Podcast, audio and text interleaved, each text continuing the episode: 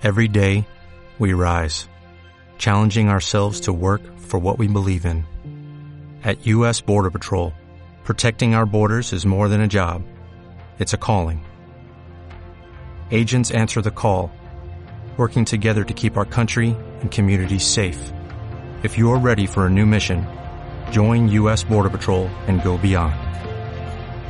Learn more at cbp.gov/careers.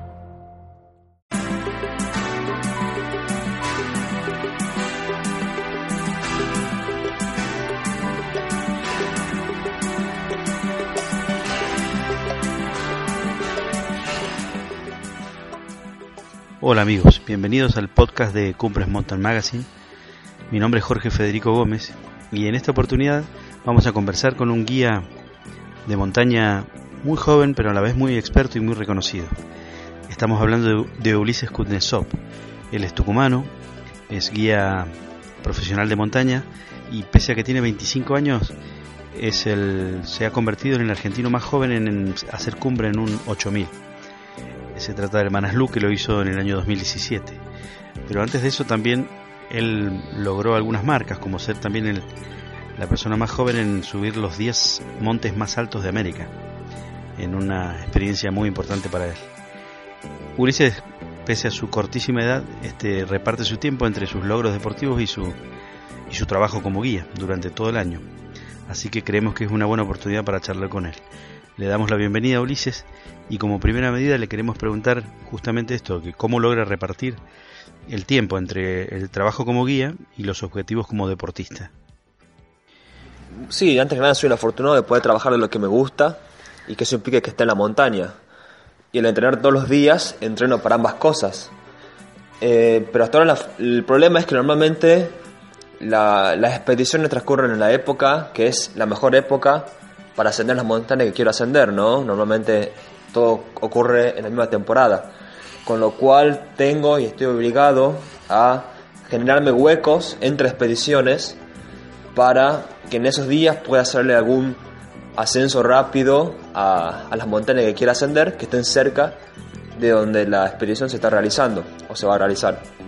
Es la única forma que he encontrado de poder hacer las dos cosas, no dejar de subir montañas que quiero subir y a su vez poder trabajar y aprovechar la mejor época.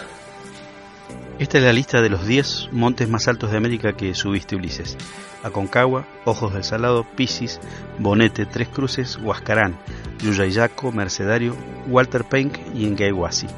¿Cuál de todos esos fue el más dificultoso o aquel que recordás por algo extraordinario que te haya ocurrido?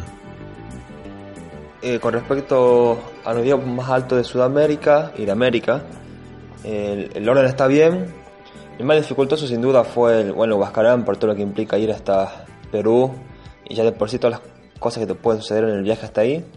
Y luego como en cuanto a las características de la montaña, el Huascarán, eh, bueno, todo el, tema de los glaciares, las grietas, todo ese ambiente glaciario que no tienen los otros cerros lo hace el más complicado sin duda. Pero por suerte no he tenido ningún evento extraordinario o nada, eh, ningún evento tampoco ningún infortunio ni nada que me haya hecho que hace que recuerde ningún cerro en particular. Y de los 10 volcanes más altos, bueno, varios se repiten. Eh, tenemos Ojo del Salado, Piscis, Bonete, Tres Cruces, Yuyayaco, Walter Peck y Incahuasi. Y ahora se suman a la lista el Tupungato, Sajama y el Muerto. ¿Algunos de estos recordás particularmente por algo en especial, Ulises?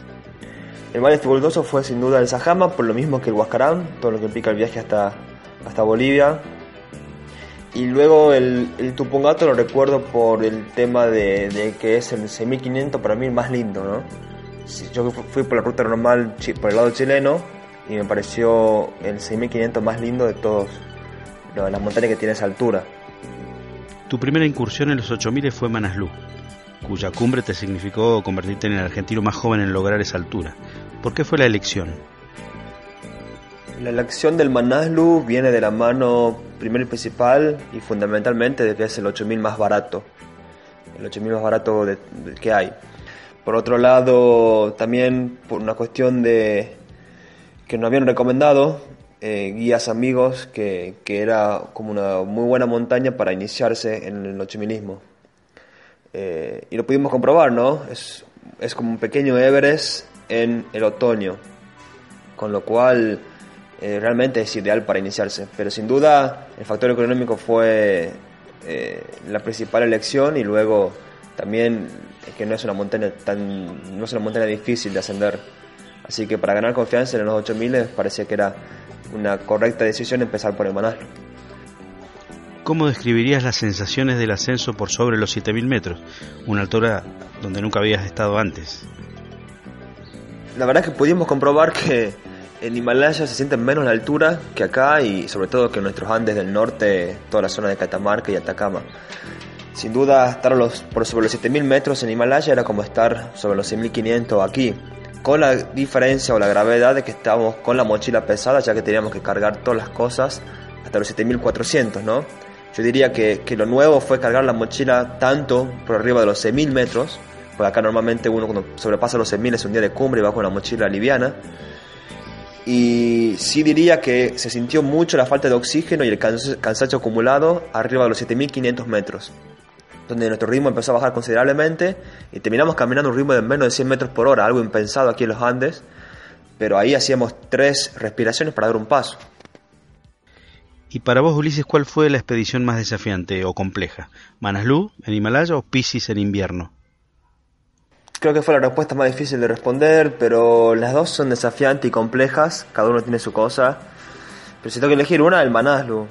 Eh, nuevamente, por todo lo que implica ya viajar a otro país, la plata que hace falta y porque era algo nuevo, porque si bien el Pisces fue duro lo que hicimos, muy duro, que invierno, que autosuficiencia, que muchos días, etcétera, no deja de ser un cerro que ya lo había subido, eh, en los 6000 y 6500 me siento muy muy cómodo, es lo que estamos acostumbrados a andar siempre, subir siempre, y con la dificultad de, bueno, que ahora era en invierno y eran más días, pero no era algo tan nuevo, ya lo habíamos hecho con el muerto, cuando hicimos, el primer ascenso invernal al muerto, fue algo parecido.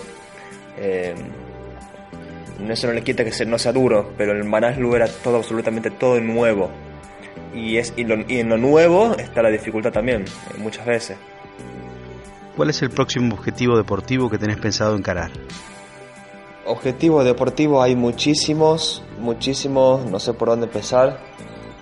Eh, sinceramente quiero hacer eh, subir el paro de las nieves, que son los 5 o 7 miles que, de la ex Unión Soviética. la idea es ir, el próximo año ir para allá, Kazajistán, Kirguistán, todos esos países, y empezar a subirlos, tanto con Matías como con Arcaids. Y algo muy ambicioso. Eh, ¿Por qué? Porque, bueno, por el hecho de que los 8000 están extremadamente caros y esto sería una opción igual de desafiante, única, por lo menos para lo que es Latinoamérica y, más económico, así que un gran negocio. Después hay muchos objetivos mm, en cuanto a escalada. De acá a cinco años me gustaría subir el Fitzroy. Bueno, son muy diversos, muy, muy diversos, pero no te podría decir de uno en particular. Te menciono cinco personas muy cercanas a vos para que me los describas en pocas palabras. Matías Marín, Glauco Murati, Andrés Suárez, Arcaiz Ibarra y Eduardo Campos. Bueno, Matías eh, es más que un hermano de la montaña para mí.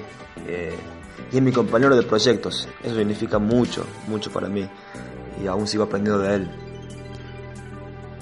Glauco es un poeta y un estudioso de la montaña y la verdad que me sorprendió por su capacidad de entender la montaña y la vivencia de los montañistas. Realmente cada día lo admiro más. El Vasco Arcaiz es alguien a quien le tomé mucho cariño en poco tiempo me motiva mucho a seguir entrenando cada día más y sobre todo me abrió los ojos a, nuevos desafíos. Y Andrés es sin duda un hermano de la vida y a quien siempre estaré agradecido por animarme a, a tomar la decisión de ser un guía. Por otra parte, también me gustaría mencionar a Eduardo Campos, de Catamarca, quien también siempre estaré eternamente agradecido a él por haberme dado la posibilidad de incursionar en el mundo de la alta montaña y aprender y perfeccionarme desde el punto de vista como montanista y también de trabajo. Finalmente, Ulises, y agradeciéndote por haber compartido con nosotros esta hermosa charla, te pregunto, como montañista y como tucumano, ¿cómo me podés definir a Tafí del Valle? Cuesta mucho ser objetivo con Tafí del Valle porque es una villa veraniega que guarda un gran lugar en mi corazón, pero en pocas palabras como montañista diría que es un hermoso jardín o patio de juegos, eh, ya que hay muchas montañas de 3.000, 4.000 metros ideales para iniciarse en la actividad, hacer trekking, perfeccionarse, entrenar, ganar confianza y además está a una hora y media de la ciudad, con lo cual como tucumano soy afortunado de tenerlo tan cerca.